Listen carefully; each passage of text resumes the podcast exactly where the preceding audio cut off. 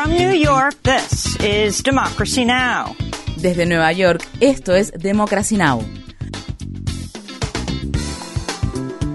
Democracy Now! es un noticiero internacional de radio y televisión que se transmite desde Estados Unidos a través de Internet en democracynow.org. Welcome to Democracy Now!, democracynow.org. Bienvenidos a Democracy Now! en español, democracynow.org barra es el informativo de la cuarentena con Amy Goodman.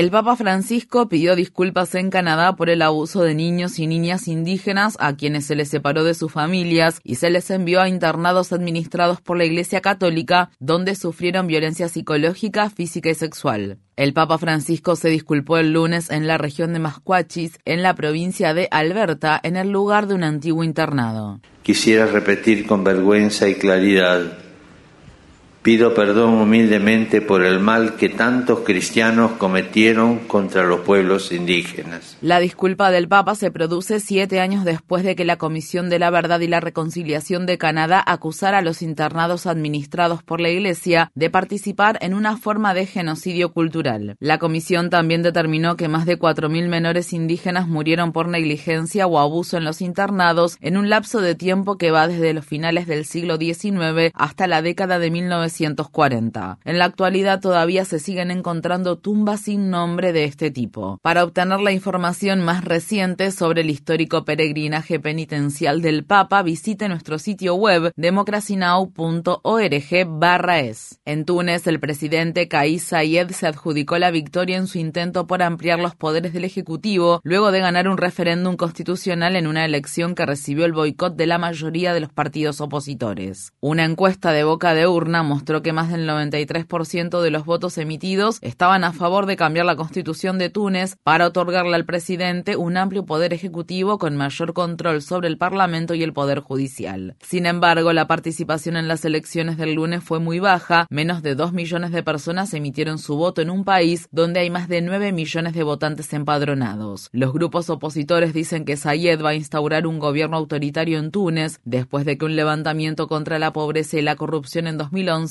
derrocara a Ben Ali, quien gobernó el país por muchos años, lo que inspiró las protestas de la primavera árabe en el norte de África y Medio Oriente. En Ucrania, el ejército de Rusia ha disparado misiles contra varios objetivos en la costa del Mar Negro, entre los que se encuentran la ciudad de Mykolaiv y la ciudad portuaria de Odessa, ubicada en el sur de Ucrania. Los ataques se produjeron incluso cuando los funcionarios ucranianos dijeron que estaban a tan solo días de implementar un acuerdo celebrado recientemente entre Rusia y Ucrania y auspiciado por las Naciones Unidas para exportar granos y aceite de cocina a través de los puertos del Mar Negro con la intención de ayudar a aliviar la escasez mundial de alimentos. En el norte de Ucrania, en la ciudad de Chuguyev, cerca de Kharkov, los equipos de rescate buscaron entre los escombros personas sobrevivientes a los ataques con misiles rusos que impactaron contra una escuela local, destruyeron casas y demolieron por completo la Casa de la Cultura de la ciudad.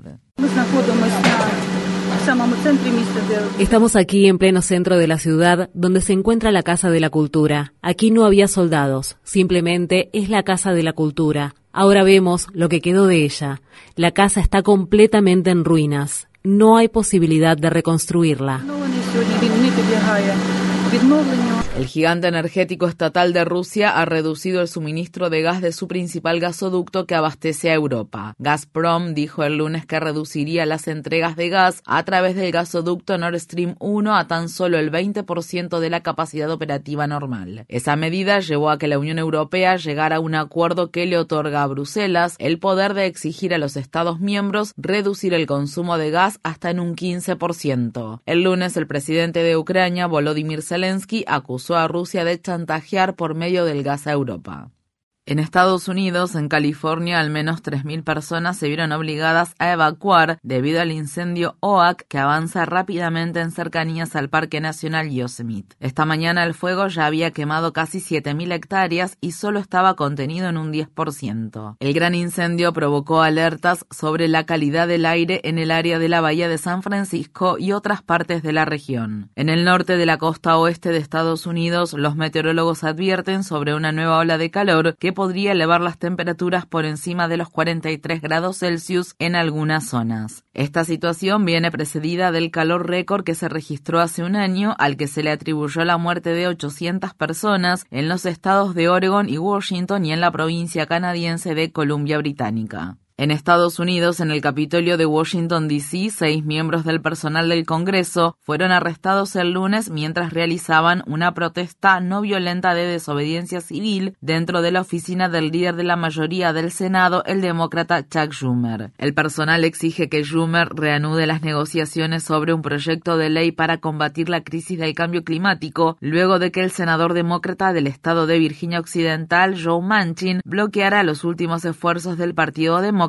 para aprobar nuevos fondos para programas de energía verde. Esta semana, más de 165 empleados federales y del Congreso firmaron una carta abierta dirigida al presidente de Estados Unidos, Joe Biden, y a Chuck Schumer, en la que solicitan que retiren al senador Manchin de la presidencia del Comité de Energía y Recursos Naturales del Senado de Estados Unidos. También solicitan que Biden declare la emergencia climática y tome otras medidas urgentes para frenar las emisiones de gases de efecto invernadero. Una parte de la carta dice, incluso si los demócratas controlan ambas cámaras y la Casa Blanca nuevamente en cuatro años, la inacción de este momento provocará una era de temperaturas récord, sequía extrema, aumento del nivel del mar y otros desastres climáticos mortales. No tenemos años que perder, tenemos un poco más de una semana. El presidente de Estados Unidos, Joe Biden, dice que se siente mejor después de dar positivo por COVID-19 y espera retomar sus funciones de manera presencial a finales de esta semana. Biden comunicó su estado de salud el lunes mientras seguía trabajando por videoconferencia.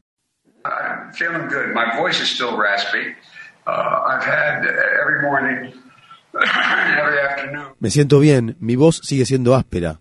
He tenido tos todas las mañanas, todas las tardes, disculpen, quise decir todas las noches. Me hacen una serie completa de pruebas, todo, desde la temperatura hasta el oxígeno, el oxígeno en sangre, mi pulso, es decir, de todos los aspectos de mi salud. Y hasta ahora todo está bien.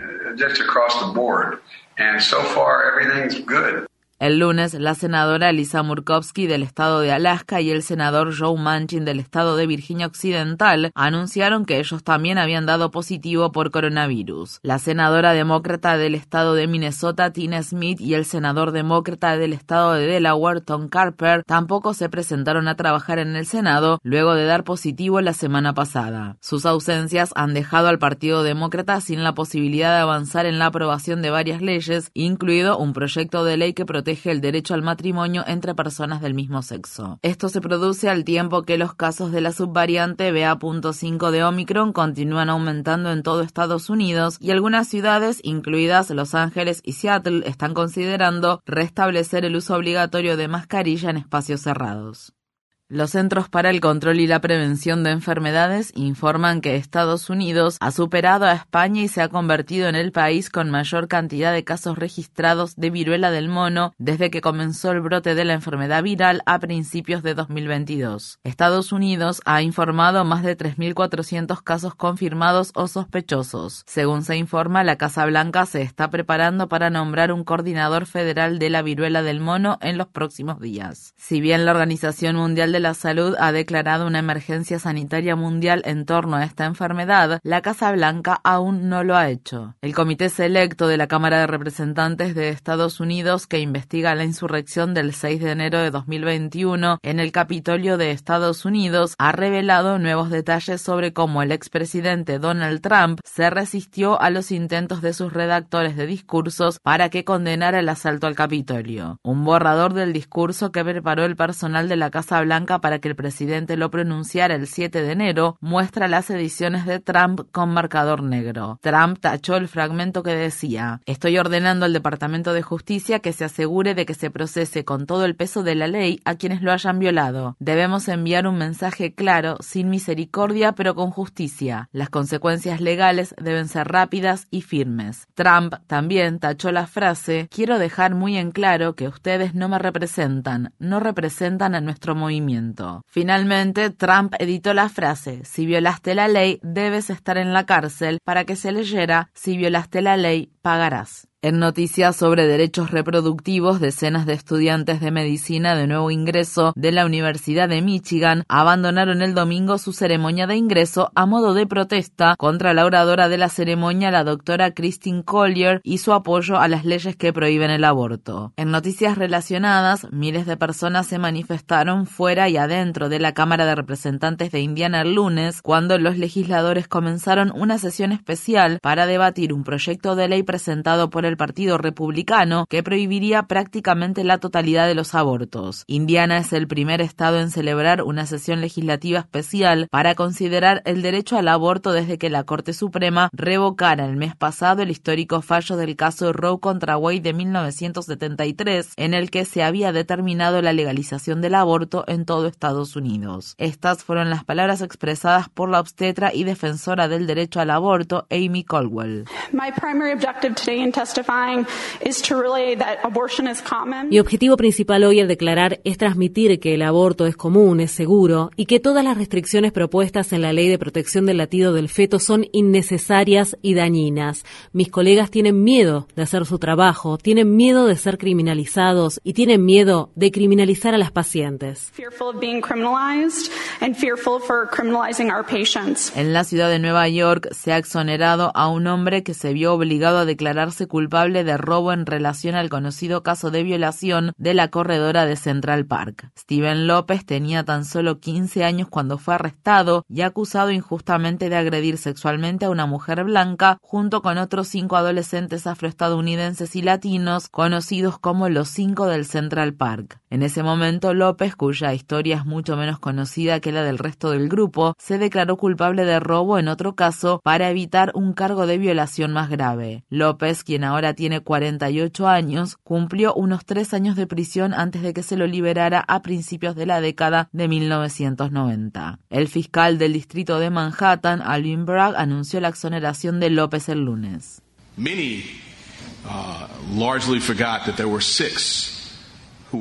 Muchos olvidaron en gran medida que hubo seis hombres que fueron falsamente acusados de violar a la corredora de Central Park. Este martes, el señor López se unió a los otros cinco cuyas condenas fueron revocadas. Lo que me llama la atención es lo joven que era el señor López cuando fue arrestado y cuando se declaró culpable bajo una presión extraordinaria.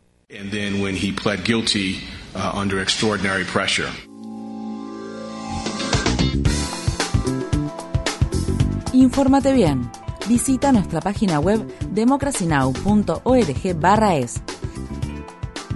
Síguenos por las redes sociales de Facebook, Twitter, YouTube y SoundCloud por Democracy Now! es.